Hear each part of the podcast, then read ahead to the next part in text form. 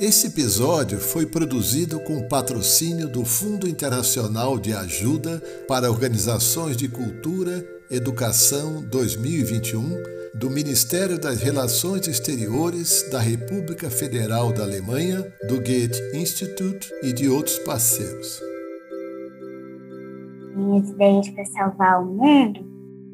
Usar esse motorhomezinho aqui, fazer ele ser real na vida real pegar ele para pegar uma sementinha de cada planta, de cada país, cada cidade, cada lugar, para colocar nesse jardinzinho aqui.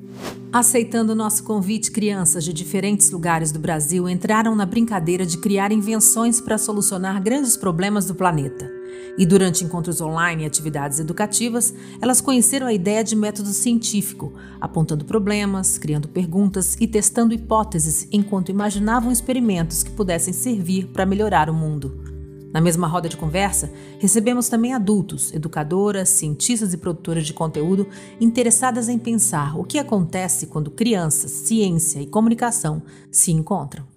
Uma coisa muito importante para a gente estudar ciências é a gente poder brincar na natureza, brincar diretamente com os elementos, poder cavar buraco, subir em árvore, ver os animais. Se a gente brinca, se a gente convive, gosta, a gente vai criando esse interesse e vai aprendendo a amar. Como a ciência pode ajudar a mudar o mundo? E como o olhar criativo pode estimular o interesse de crianças e de adolescentes pela ciência? A mídia pode ser um veículo de divulgação científica divertido e acessível com reflexão crítica? É sobre isso que vamos falar em mais um episódio do Conversas com Kids, um podcast do Mediativa, Centro Brasileiro de Mídia para Crianças e Adolescentes. Eu sou Giovana Botti, jornalista e colaboradora do Com Kids.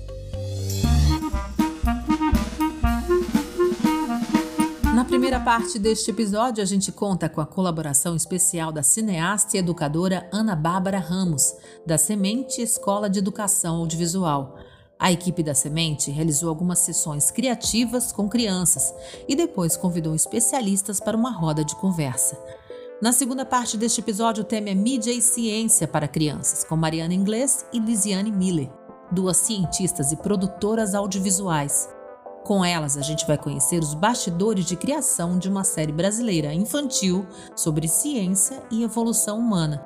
A série foi exibida no Science Film Festival, o maior festival de filmes de ciências do mundo, que acontece anualmente também no Brasil. A gente começa esse mergulho em ciências pela ótica das crianças. Conversas com Kids um podcast sobre comunicação, mídia e infâncias. Olá, minha gente, eu sou Ana Bárbara Ramos, da Semente Escola de Educação Audiovisual, e para nós é uma alegria compartilhar essa experiência com o Conquides.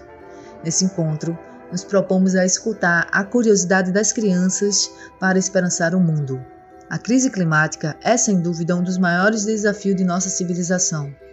E se de um lado ela tem demonstrado que nós, adultos, precisamos repensar nosso modo de ser e estar no mundo, por outro lado, crianças e jovens têm se mobilizado mundialmente em torno dessa pauta, conclamando mudanças de atitudes mais efetivas. Eu sou Samuel Felipe, tenho oito anos, moro em Borborema, na Paraíba, e inventei o robô limpador de oceanos. Eu sou Yara Rocha, tenho oito anos, moro no Recife, em Pernambuco, e inventei o motorhome Primavera. Eu sou Lucacena, tenho oito anos, moro em Porto Alegre, no Rio Grande do Sul. Eu inventei um barco que salva o ambiente, ou barco aspirador de plástico. Para conversar sobre isso, temos a alegria de estar com as crianças Yara, Lucas e Samuel, que aceitaram o convite para propor ideias para curar o planeta Terra e mapear alguns temas, problemas ou medos sobre a saúde do meio ambiente. Eu fiz um mapeamento com problemas e os problemas que eu botei foi poluição, desmatamento, queimadas, caçada de animais e aquecimento global. E, bom, aí eu vou girar agora para a Yara.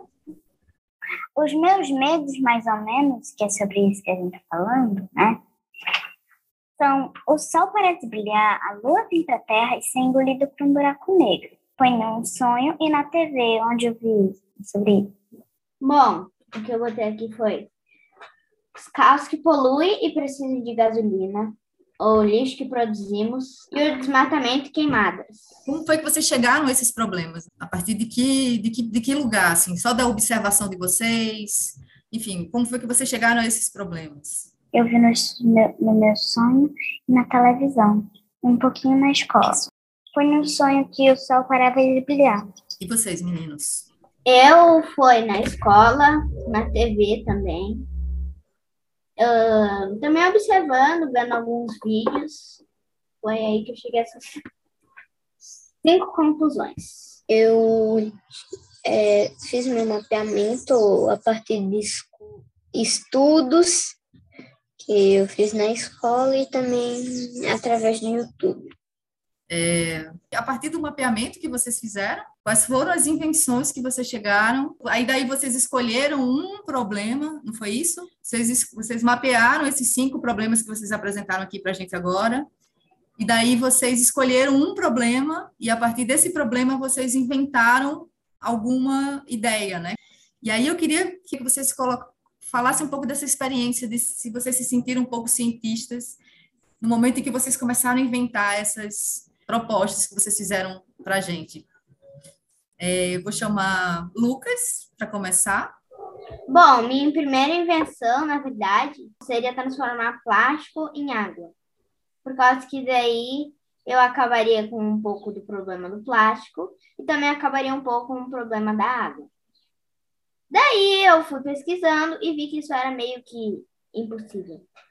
Então, daí eu resolvi criar, em vez disso, um barco, um barco não, um carro que, que ele andava na água.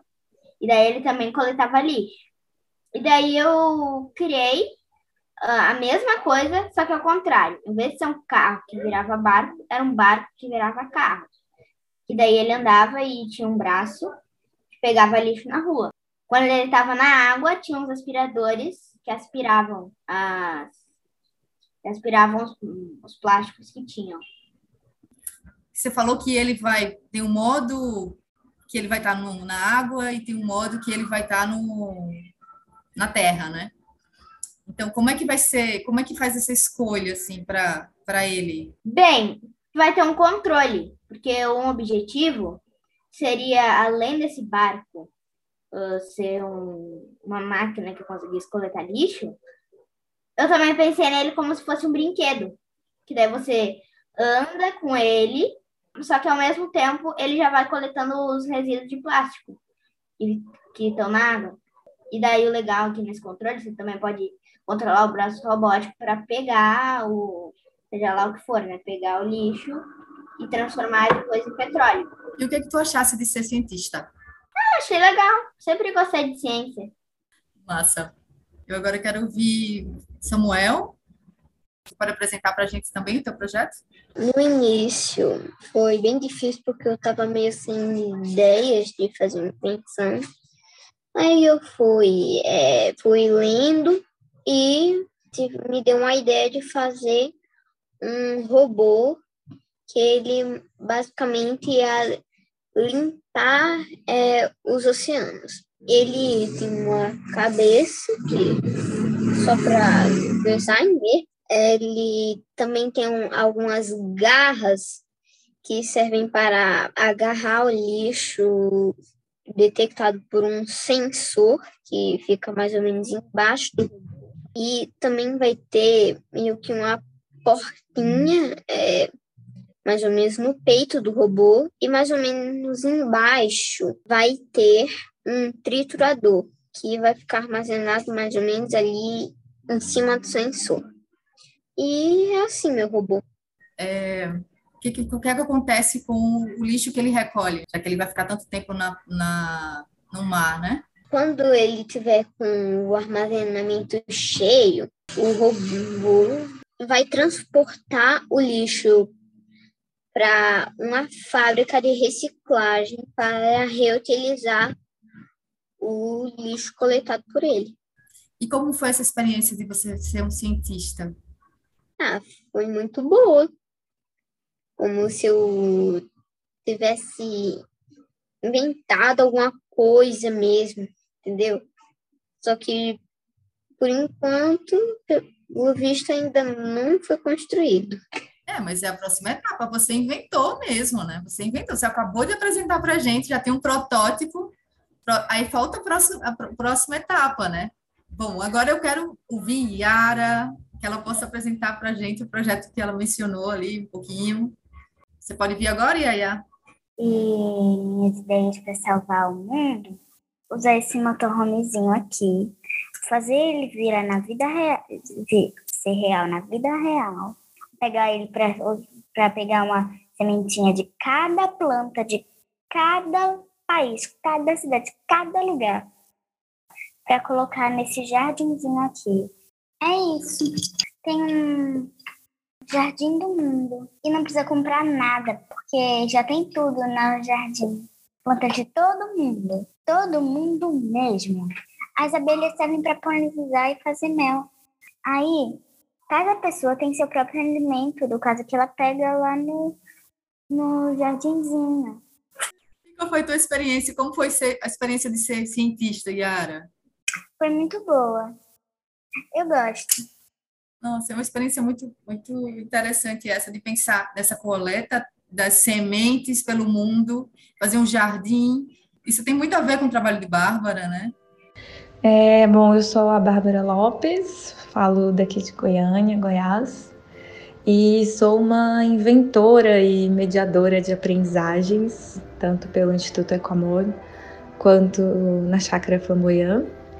É, venho de uma formação na área da história e das artes visuais, mas desde 2017 é, atuo né, junto com o Instituto Ecoamor com educação socioambiental, é, tanto em escolas, escolas públicas, espaços públicos da cidade também, não só aqui em Goiânia, mas também região metropolitana.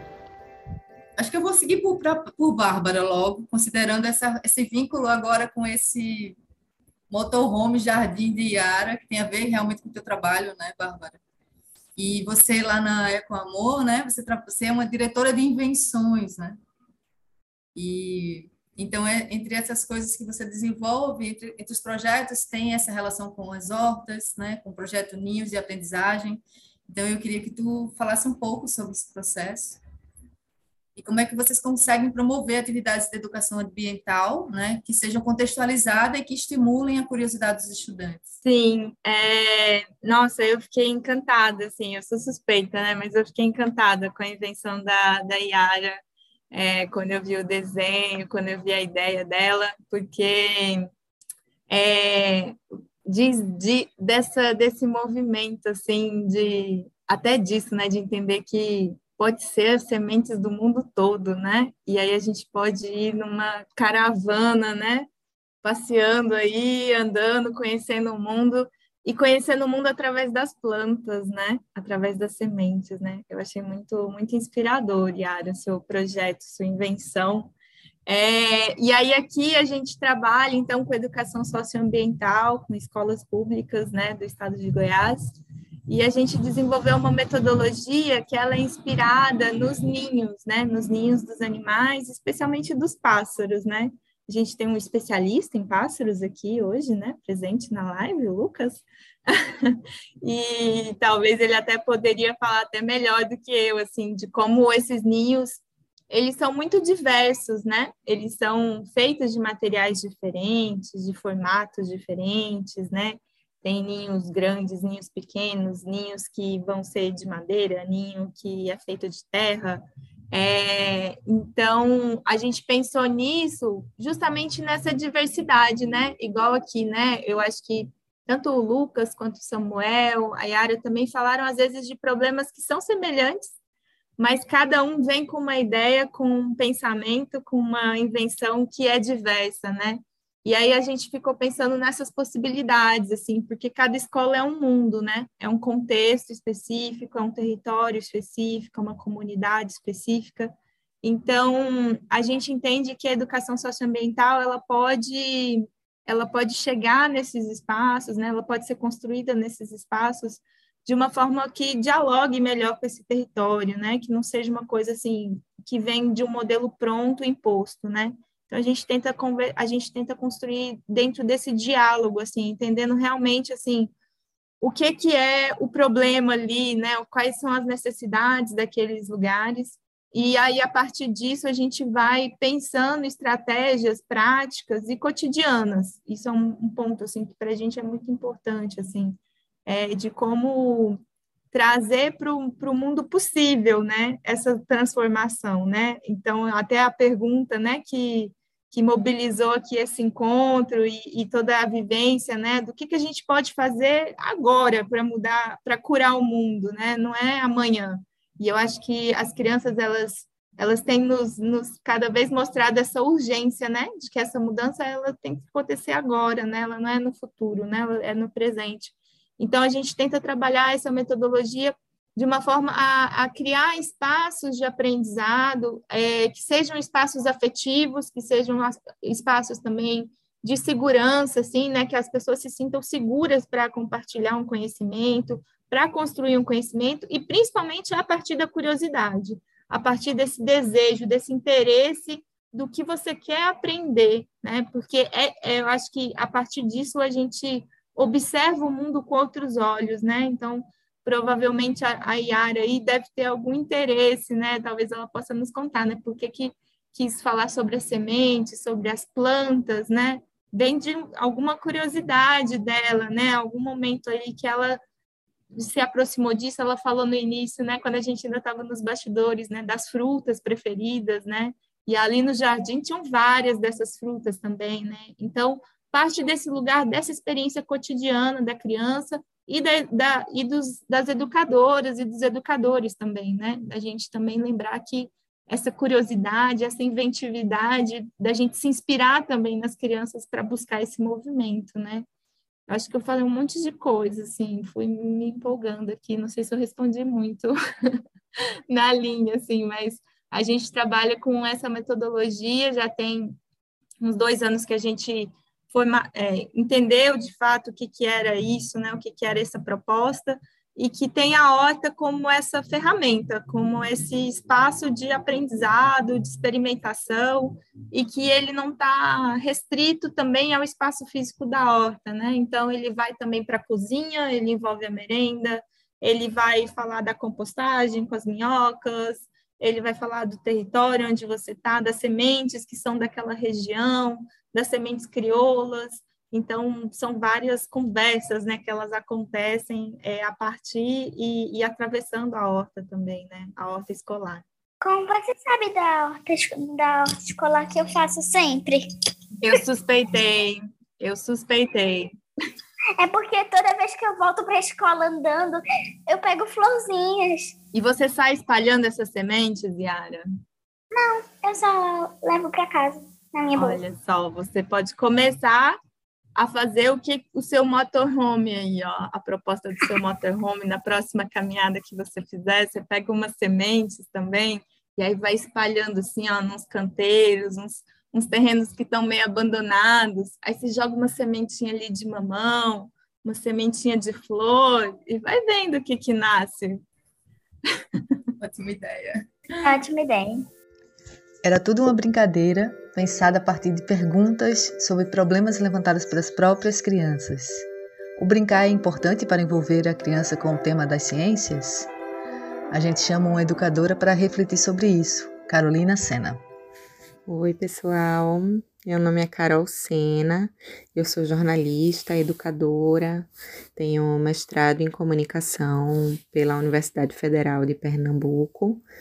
Eu sou de Recife eu tenho uma trajetória como educadora em movimentos sociais e especialmente de comunicação em Recife, em Pernambuco, e há 10 anos uh, já praticamente eu resido no Rio Grande do Sul. E aqui eu tive essa experiência de atuação na Escola Caminho do Meio, que é uma escola com uma abordagem diferenciada também, e eu sou mãe de dois filhos. Um deles é o Lucas, o mais velho, que está participando da roda aqui junto com a gente hoje. Carol Sena compartilhou com a gente algumas impressões sobre chaves de afeto e interesse das crianças em ciência, de experiências lúdicas e de histórias envolventes. Eu acho que as pessoas precisam brincar mais, sabe? Brincar muito na natureza, quando crianças, para terem boas ideias também. Porque se as pessoas só aprenderem ciências dentro de uma sala fechada, talvez não vão gostar tanto assim de ciências. Mas quando a gente tem a chance de brincar na natureza, por exemplo, quando a gente é criança, se a gente tem a chance de tomar banho de rio, talvez a gente comece a gostar do rio. Gostar, assim, gostar muito, né? Tipo o Lucas gosta de passarinho, sabe? O Lucas está participando aqui da conversa e é meu filho. Ele adora passarinhos. Ele sabe muitas coisas sobre muitos tipos diferentes de passarinhos, vários conhecimentos específicos.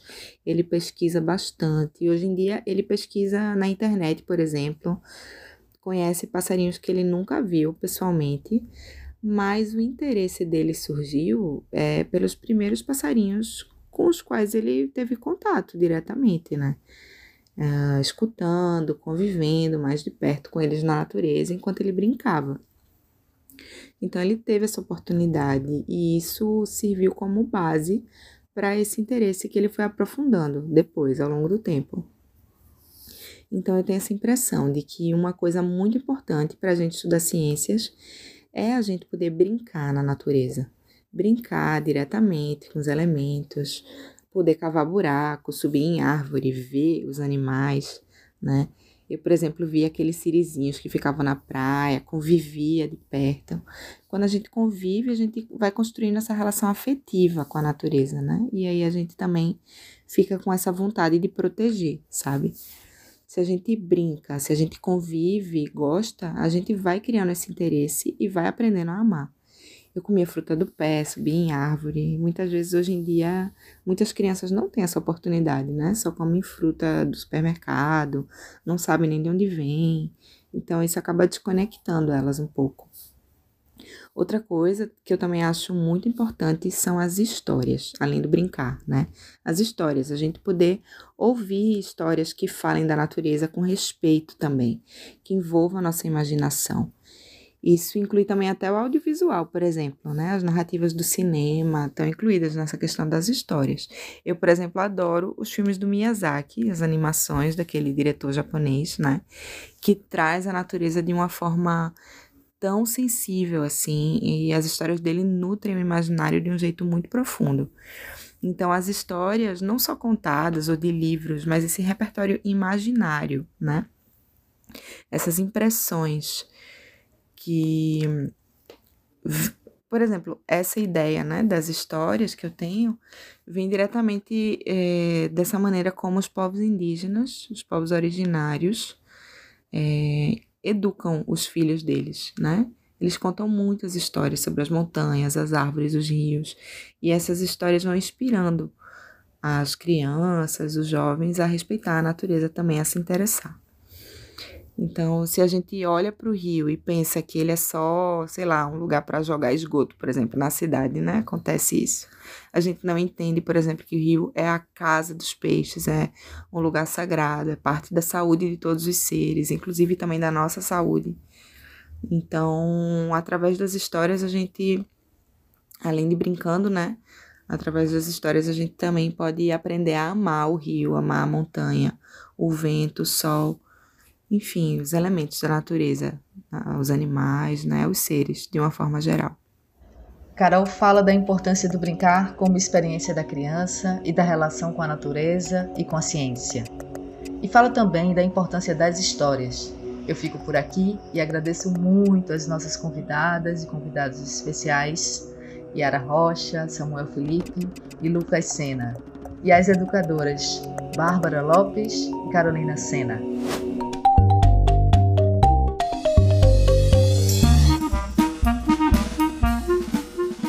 E a gente segue para falar de crianças, ciência e mídia. Na primeira parte deste episódio, as crianças que participaram da vivência contaram para Ana Bárbara onde elas se informam sobre questões ambientais e sobre todas as ameaças à natureza que elas levantaram como sendo problemas do mundo. A escola apareceu em todas as respostas como fonte de informação. Mas além da escola, as crianças também citaram veículos de mídia, canais de TV e YouTube. E de que forma a mídia pode contribuir para promover a educação científica entre crianças?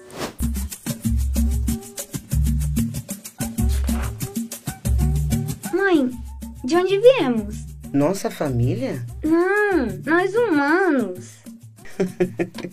Bom, existem várias histórias que contam a criação. Esse é o começo de um episódio da série brasileira Evolução para Todos, série de animação exibida no Science Film Festival Brasil e que também foi finalista do Festival Com Kids Prigenés Ibero-Americano. A animação foi produzida pelo Laboratório de Arqueologia e Antropologia Ambiental e Evolutiva do Instituto de Biociências da USP. Entre a equipe de acadêmicos que produz a série estão duas biólogas que encontraram na animação uma forma bem mais diversa para a difusão do conhecimento científico. Bom, meu nome é Mariana Inglês, mas todo mundo me conhece por Mari, Mari Inglês. É, eu sou bióloga de formação. Fui me especializando nessa área do conhecimento que a gente chama de bioantropologia, então que tenta estudar a humanidade olhando para populações do passado e do presente de forma bastante integrada entre nossos aspectos biológicos, mas também socioculturais. É, fiz meu mestrado nessa área, agora eu estou no meu doutorado e no Laboratório de Arqueologia, Antropologia Ambiental e Evolutiva da Universidade de São Paulo no Instituto de Biociências, onde eu conheci a Lisiane e a Eliane Shin, duas colegas, então, dessa, desse laboratório. É, e aí depois Lizy se apresenta, mas a Eli também é doutoranda. E a gente tinha em comum uma vontade de compartilhar nossas áreas de estudo para um público mais amplo, a partir pensando das nossas próprias experiências. Então acho que desde o processo da gente se entender como cientista, dos nossos interesses pela, pelas nossas áreas de atuação, o quanto sempre nos faltou referências que nos permitissem nos identificar nesse ambiente acadêmico, né, das universidades, ou, enfim, se a gente pensar nos filmes em que tem é, divulgação de natureza, de alguém explorando novos ambientes, é sempre um, geralmente é um homem branco, a mesma coisa no imaginário de crianças quando a gente pergunta como é um cientista, a gente vê os desenhos sempre de, de homens ou brancos, enfim, com estereótipos muito bem definidos, e a nossa vontade era romper com isso. E aí surge nosso projeto de divulgação científica, o Evolução para Todos, teve apoio do Instituto Serra Pilheira. É importante dizer que sem financiamento não teria sido possível fazer tudo isso. E aí eu coordeno, eu estou nesse projeto como coordenadora é, a gente fez um trabalho muito conjunto, Liz, Eli, para pensar em todas as formas de compartilhar a ciência, as áreas que a gente estuda, mas pensando especificamente num público negro e feminino, que é que a gente sentiu assim que, que conversava muito com a gente, que a gente queria tocar, enfim, pensando na falta de representatividade é, não só nas nossas áreas de conhecimento, mas nos laboratórios de pesquisa em, em geral, nas universidades. Oi, gente, eu sou Lisiane Miller, né? Todo mundo também me conhece como Lise. É, eu sou bióloga de formação, estudei na Universidade Federal, é do estado aqui do Rio de Janeiro, eu sou do Rio. É, na graduação, eu me especializei em paleontologia, né, que é uma área que é muito interessante para crianças, porque parte dela estuda os dinossauros, né? Eu não estudei com dinossauros, apesar de saber um pouco deles também. É, me formei, né, especializada nisso, e aí no mestrado eu quis explorar um pouquinho uma paixão que eu já tinha há muito tempo, que eram os seres humanos, é, e aí eu tentei mesclar as duas coisas, então eu fui trabalhar com arqueologia, então, e aí eu cheguei no LAI, para trabalhar em um projeto que a gente ia discutir sobre padrão de mobilidade de algumas populações ali de Lagoa Santa, né, uma região famosa é, por conter muitas evidências arqueológicas, né, principalmente de sepultamentos humanos, e que possui idades muito antigas também para a gente pensar sobre a, a primeira, uma das, é, não as primeiras, né, mas essa ocupação inicial da América do Sul. É, foi lá também, como a Mari falou, conheci a Mari. A gente, eu acho que traz, ao longo da nossa carreira acadêmica, na escola também, né? Algumas convergências em relação a ser mulher né, na ciência, é, ser mulher cientista, nossa paixão, né, falando de coisas boas também, nossa paixão por ciência, nossa paixão por natureza. Então a gente, quando a gente se conheceu, a gente começou a trocar muito sobre isso, né? A gente também trocou muito sobre a gente estar tá num laboratório que era majoritariamente branco quais as implicações que isso traziam né, para a gente, eu como mulher cientista branca, para ela também como né, uma mulher cientista negra. É, e a partir disso a gente foi discutindo, é, entendendo, eu acho, essa nossa identificação de não representatividade dentro desses, desses produtos, principalmente de audiovisual, que tem sobre evolução humana, sobre arqueologia, sobre antropologia. E a gente pensou que a gente talvez pudesse mudar um pouquinho isso. A gente então começou a fazer um projeto, e eu acho que quando a gente começou o projeto, nem a gente esperava né, que, que ele tomasse essa proporção. É, ainda bem que o Serra Pilheira é, curtiu a nossa ideia, comprou essa nossa ideia junto com a gente. E aí, a partir desse financiamento, que a gente começou a pensar de uma maneira mais certeira, assim, né, no que a gente ia fazer. E aí acho engraçado que as animações elas foram um plano B da pandemia. A gente não tinha não tinha, a gente tinha pensado em outras coisas, principalmente presenciais, mas aí surgiu a animação e ela acho que foi o grande presente do projeto, né? Eu espero que ela continue, né? Que a gente possa fazer novos episódios. Então quer dizer que a ideia não era fazer animação inicialmente? A animação foi criada por causa da pandemia? Pois é, a gente, na verdade, o Evolução para Todos, ele surge a partir de uma experiência piloto nossa, que chamava Evolução para Todas, é, onde a gente também consegue um financiamento de uma fundação chamada Arimax para fazer uma atividade de imersão presencial com meninas é, autodeclaradas negras é, que quisessem ter essa experiência com a gente, com o nosso laboratório, estudando evolução humana. Então, a gente fez uma imersão presencial com essas garotas, discutindo o que, é ciência, o que, que é a universidade pública, é, visitando museus, visitando nossa rotina no laboratório. E essa experiência eu acho que nos marcou, as meninas compartilharam que as marcaram também, no sentido de que elas não se viam naquele espaço da universidade. Então, é, surgiu, principalmente na finalização dessa imersão, o relato de que elas não sabiam que existiam pessoas como elas lá dentro, elas não sabiam que elas podiam estar na universidade pública sendo meninas negras como eu. É...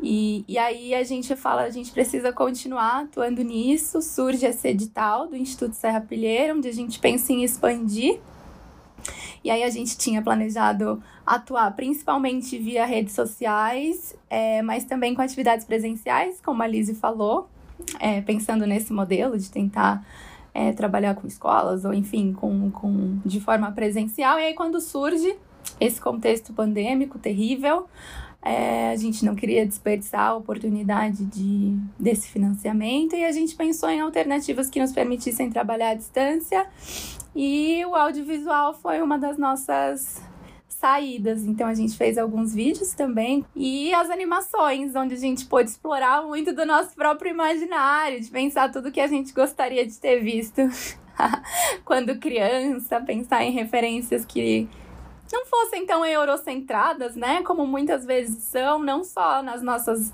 É, se a gente pensar em, em programas de divulgação científica, de aventura, de natureza, mas até em animações mesmo infantis, né? Poucas vezes a gente. Eu, pelo menos, lembro de mim, enquanto menina negra, gostando de animações que muitas vezes não tinha nenhum personagem negra, né? Então a gente tentou focar muito no que seria essa nossa animação ideal de tudo que a gente não teve na infância em pouco tempo. Porque as animações são bem curtinhas. Uma, uma coisa também que a gente, que eu lembro que foi muito forte na Evolução para Todas, é que na roda de debate que a gente conversava, é, a gente fez algumas é, atividades com elas e a gente tentou estimular é, o que elas achavam que era ciência. E elas começaram a falar muitas coisas, mas depois nas conversas mais mais menos oficiais assim, a gente começou a falar de experiências que a gente tem em casa, de fazer uma pergunta sobre alguma coisa química que a gente está ali na cozinha ou que a gente tem algum produto de, né, do banheiro e tal.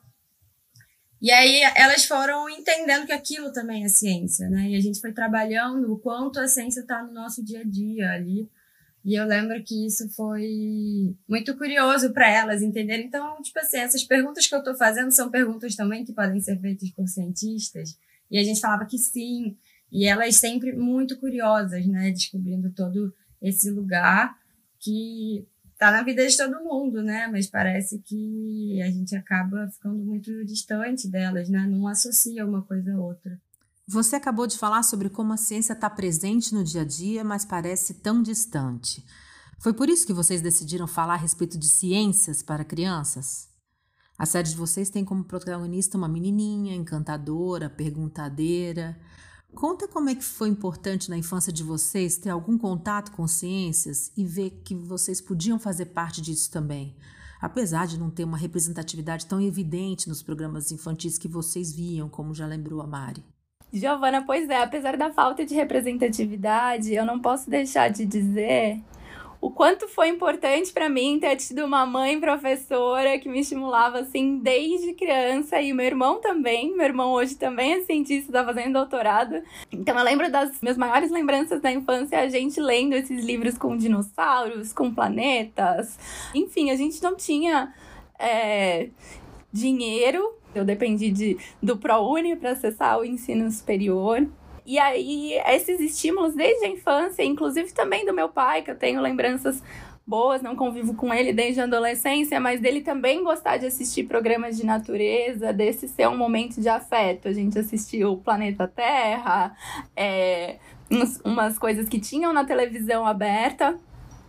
E eu acho que, que essa mistura de de situações de afeto, é, junto com um estímulo a esses temas que, no fundo, são de interesse das crianças. Eu acho que nesse, nesse processo que a gente teve do Evolução para Todos e, e que também nos possibilitou trocas com crianças, né, Liz? A gente foi convidada para falar com crianças em escolas, professoras que tinham e professores que tinham passado para as turmas é, de ensino desde muito pequenininhas, assim, 8, 9 anos, até um pouquinho mais velhas, 14, conseguiram usar as animações em sala de aula. E nessas trocas, eu acho que fica muito evidente como naturalmente todo mundo já nasce um pouquinho cientista, porque a curiosidade é nata da humanidade, né?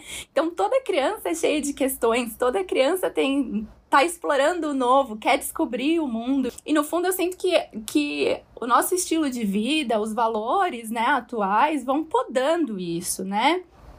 É, principalmente numa sociedade como a nossa, em que não valoriza essa, essa profissão, né? Ser biólogo, ser geólogo, produzir conhecimento é, coisas que não são diretamente voltadas ao mercado ou, ou algo com retorno financeiro e enfim.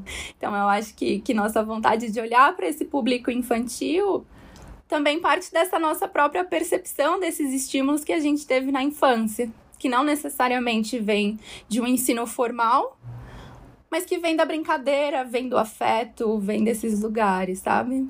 Acho que para mim é muito aí. É, eu tenho um lugar parecido também com a Mari em relação à a, a ciência e a curiosidade. A minha família inteira só tem homem, né? Principalmente meus primos gente, e meus irmãos, a gente tem uma idade muito próxima.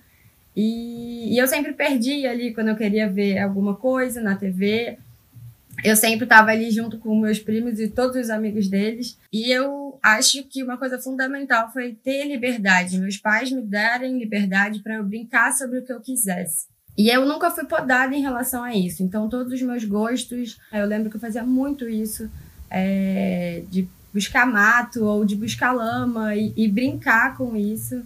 É, isso foi estimulando muito. É, eu acho que só estimulou. Quanto mais eu brincava dessas coisas, mais eu ficava curiosa, mais eu fazia pergunta, mais eu queria entender como é que o mundo funcionava, como é que uma coisa que você é um, é um pó, que você coloca água, vira uma lama. Até isso muito marcante, assim, da minha infância. E, e eu acho que isso também deriva de uma liberdade que eu tinha em casa para fazer isso. Eu não fui podada em relação, por exemplo, ao que era brincadeira de menino e o que era brincadeira de menina, né? Em relação a audiovisual, a gente lá em casa também só tinha é, TV aberta. E aí eu lembro também de que meu pai assistia bastante é, vídeos de, né, de, sei lá, de felinos, de ursos, que inclusive são animais que a gente não tem contato aqui né, na infância. E eu, eu amava ver também. Acho que a gente tem, né, quando criança, independente de ser a menina ou se é menina, a gente tem uma curiosidade muito grande pelo universo. Eu acho que é só ir fomentando. E uma coisa que eu acho que a Mari também se identifica é que a gente amava Castelo Ratimbun. Aquela coisa lúdica, né? De uma coisa meio meio mágica, aqueles, aqueles seres que apareciam no castelo, às vezes é, mais místicos, né, da cultura brasileira também, sempre tinha alguma coisa de ciência, né? Então, eu acho muito importante, eu acho fundamental, na verdade, é, ter esse tipo de, de, de conteúdo para criança, né? Não, foi muito importante. E eu, eu acho que a, isso que a Lizzie falou, né? E eu também, de, de, da gente depender de TV aberta e o quanto é restrito para crianças de baixa renda, programas infantis é, acessíveis e o quanto isso com certeza foi fundamental para mim, para o meu irmão, agora sei que para Lizzie também. Então a gente crescer assistindo X-Tudo, Ratimbum, Castelo Ratimbum, é, foi, foi fundamental. E é uma pena perceber que, eu não sei, eu sinto que, que ainda está muito restrito. Pouco tem se pensado nessas crianças, né, que precisam de produtos gratuitos voltados para elas. É, eu acho, eu acho que também dentro disso, desses pensamentos todos, e eu acho que uma preocupação que a gente teve também de consumo da internet, né, para essas crianças, a gente quis disponibilizar um material que fosse digital e que, as, que elas pudessem é, assistir no celular. A gente fez né, versão para o YouTube, mas a gente também é, fez a, né, nos arquivos que pudessem ser em menor tamanho, para o WhatsApp, por exemplo, porque é muita coisa, muita informação que essas crianças estão recebendo todo santo dia, né? Elas estão sendo bombardeadas o tempo inteiro, né? Então, é, se esse material pudesse ser um material de apoio não só para professores, mas também para pais, né? É, eu acho que essa também foi um objetivo, né? Tentar produzir conteúdo de qualidade nesse sentido para que essas crianças possam assistir no meio digital. Vocês falaram de referências aí, citaram inclusive o Castelo Ratibum. Teve alguma outra referência para a criação da série?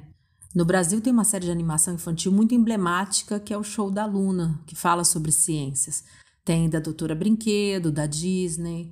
Vocês fizeram um trabalho de campo antes? A gente fez esse trabalho de, de procurar referências visuais, mas a gente trabalhou com uma equipe e aí também foi nossa preocupação, né? Contratar pessoas, porque a gente está nessa área acadêmica, a gente é cientista, apesar da vontade da gente é, pensar ativamente nos roteiros, principalmente na parte mais técnica, a gente contou com toda uma equipe para ajudar a gente, né? Então a gente trabalhou com com profissionais majoritariamente negros e mulheres. Então, a nossa ideia era também, se a gente quer conversar com esse público, se a gente quer conversar com crianças negras, é, com mulheres, a gente tem que ter tudo isso também nos bastidores, né? Acho que a coerência é importante e também pensando que também no audiovisual existe esse viés racial, né? Que a gente também precisa pensar em inclusão é, nessas nessa parte dessas produções. Então a gente contou com o estúdio de animação Nós Anima, que é um estúdio de animação da periferia de São Paulo,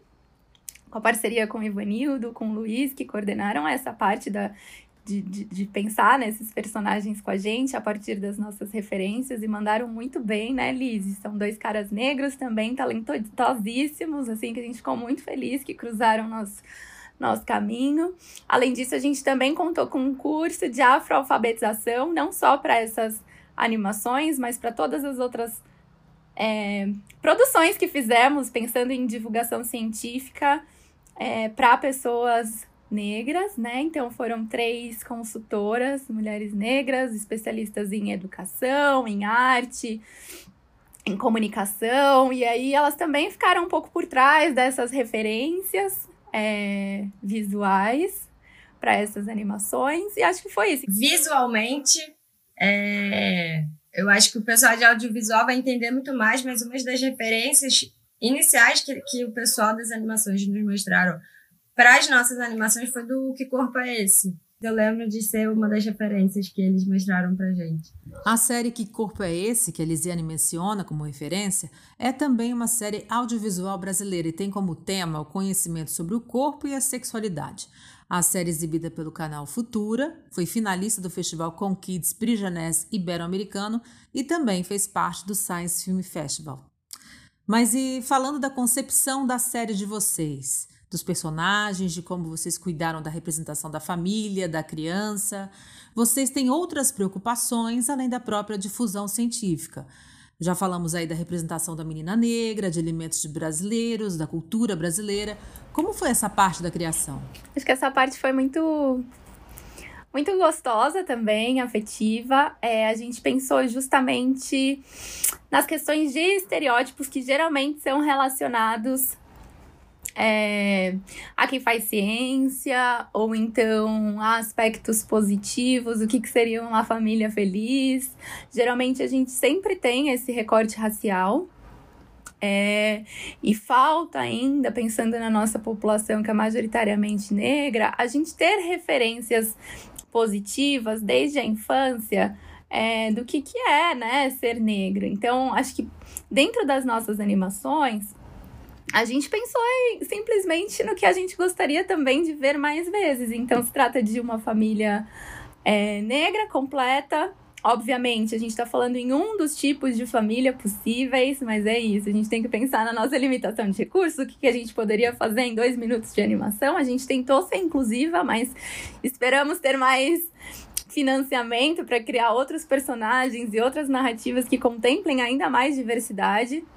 Mas a gente pensou, por exemplo, numa mãe negra ali presente, um pai negro ali presente, colocando a Mari para dormir, é, uma mãe negra bem sucedida, explicando para Mari que ela também é uma cientista, uma criança é, bem cuidada, alegre, é, segura numa casa que a permite sonhar e explorar esse mundo dentro desse ambiente seguro, familiar.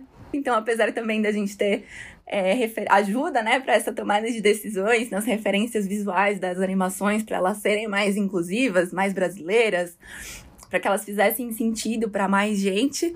A gente também teve a oportunidade de colocar referências pessoais mesmo, né? Acho que Acho que isso, isso foi bonito no processo, acho que até por isso toca tanta gente, porque a gente fez realmente a partir de verdades nossas, assim. Sim, e, um, e uma também característica que eu acho que, que foi muito importante foi o cenário, né, Mari?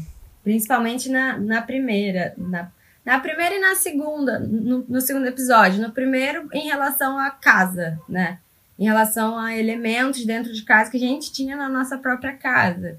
Então, é uma samambaia, né? A gente né, quis colocar um, uma espada de São Jorge, é, cortina. É, a, eu lembro que a, o primeiro croquis, eu acho que é assim que se chama, que a gente recebeu desse primeiro cenário, é, era muito Cartoon Network. Porque eu imagino que eles já estavam ali acostumados a, a trabalhar nesse formato. E a gente falou, poxa, não tem nada a ver com o que a gente estava esperando, a gente vai ter que mudar tudo.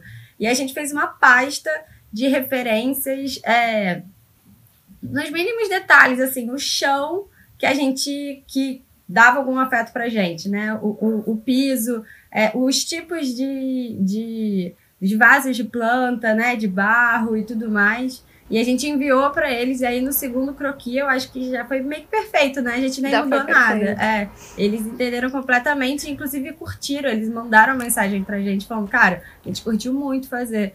Porque a gente também nem sabia que a gente podia, né, ter essa. colocar todos esses elementos nas animações de vocês. No segundo, eu acho que a gente já puxou. Liz, e aí só, acho que só complementando, Liz, uhum. muito. Exatamente, acho que esse que você trouxe é muito legal. E o quanto às vezes a gente assiste as coisas de forma mais passiva e nem reflete como aquelas referências não são nossas. Então, quando a gente recebe esse primeiro croquis, a gente fala, cara, isso não é uma casa brasileira? Cadê o chãozinho vermelho da cozinha? Cadê a espada de São Jorge? Cadê a samambaia? Cadê aquela, aquele crochêzinho que a gente coloca em cima do sofá de fuxico? Então, então foi muito legal esse processo e acho que inclusive para os animadores que contaram que foi muito legal essa, produzir algo que eles também acreditavam, que também fazia sentido para eles. Então foi, foi bem legal. Pode continuar, Liz, desculpa te cortar. Nada.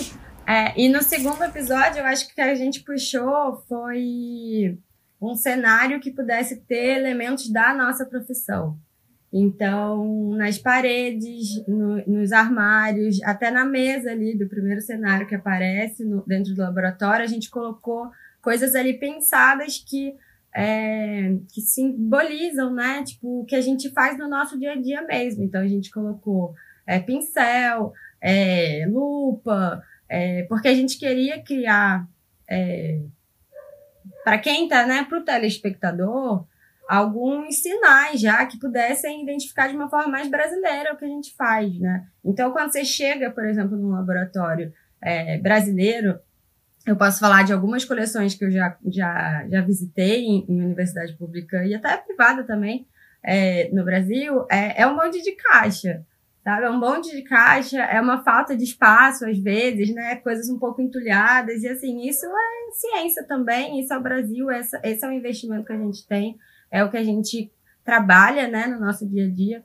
Então, na, no segundo episódio, a gente também teve essa preocupação, né? Não era tanto em relação à cultura brasileira, né, da, da sociedade, da nossa casa, mas também era relacionado à ciência brasileira, né? Eu sou a Mari, doutora em arqueologia e pesquisadora aqui do laboratório. Uau!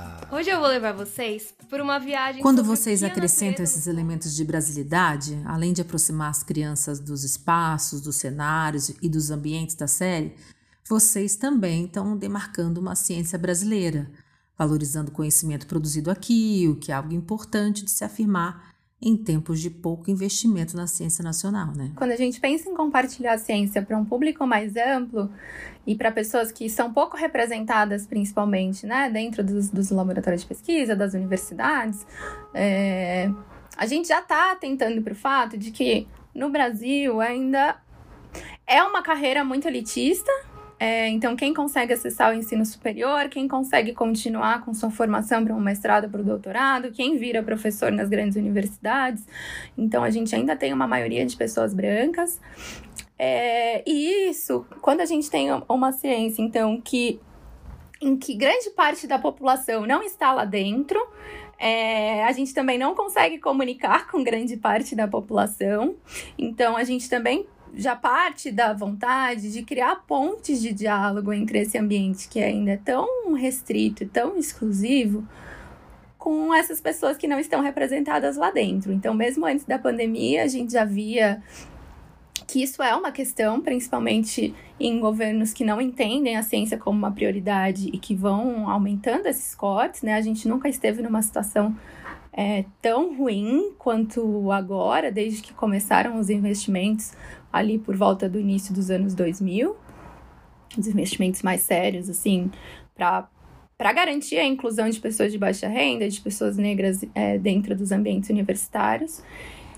E é óbvio que quando acontecem esses cortes, de novo, a gente está falando que quem vai se impactar mais também são as pessoas de baixa renda, que são pessoas que vão precisar é, de bolsas de estudo, que vão precisar de garantias de permanência na universidade, é, então eu acho que, que nosso projeto ele surge pré-pandemia, a pandemia evidencia o quão perigoso é quando a sociedade está distante é, de todo o processo do fazer científico, das universidades. Então, quando a gente tem que explicar é, o porquê é importante confiar na ciência e seguir as medidas, por exemplo, de contenção, e isso não é, é aceito ou não é seguido à risca, quando a gente tem que explicar porque determinado medicamento não tem comprovação científica e mesmo assim muitas pessoas duvidam do que os cientistas estão falando.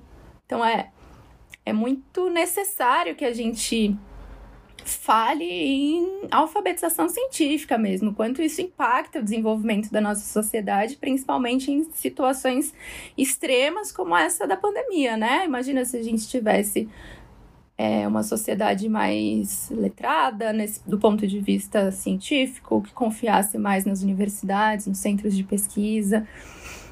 E isso não depende simplesmente de se a gente pensar nas grandes potências mundiais, né? O negacionismo científico nos Estados Unidos faz com que eles também estejam tendo grandes problemas para a população se vacinar. Na Europa, a mesma coisa. Que bom que aqui a gente teve um plano de governo anterior, planos de governo anteriores que, que conseguiram fazer programas de vacinação, de conscientização, que no fundo também tem a ver com alfabetização científica, né? efetivos e que isso ainda se reflete mesmo com o atual governo. Então, então eu diria que nosso projeto ele surge a partir dessa percepção de que esse já é um problema antigo, a necessidade da gente ampliar as pontes de diálogo entre cientistas é, e a maior parte da nossa sociedade. Que bom que a gente pôde fazer isso durante essa pandemia, mas eu acho que o cenário é muito preocupante. Acho que a gente precisa falar sobre a importância de investimentos na ciência, mas o quanto para isso a gente precisa de uma sociedade que entenda a ciência. Foi importante você mencionar a alfabetização científica, porque todo esse contexto só reforça mais ainda a necessidade que a gente tem de produções como Evolução para Todos, uma série que fala para crianças, desmistifica a ciência e mostra que temos cientistas sim, temos mães cientistas e que ciência precisa ser acessível para todo mundo. Obrigada pela participação, Mariana Inglês e Lisiane Miller. Sucesso para a série. Bom, dois episódios da série de animação Evolução para Todos estão disponíveis no YouTube com conteúdo aberto. A gente fica por aqui. Até o próximo episódio do podcast Conversas com Kids, sempre com temas sobre comunicação, mídia e infâncias.